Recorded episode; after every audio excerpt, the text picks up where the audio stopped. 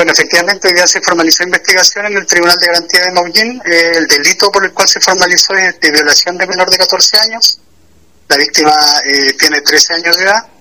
Se formalizó investigación respecto al imputado que tiene 60 años de edad, el cual en definitiva eh, además se solicitó la prisión preventiva, la cual acogió el tribunal en base a los antecedentes que estableció o que formuló la Fiscalía en audiencia. Se fijó además un plazo de investigación de 90 días, dentro del cual debemos realizar una serie de diligencias que quedan pendientes aún.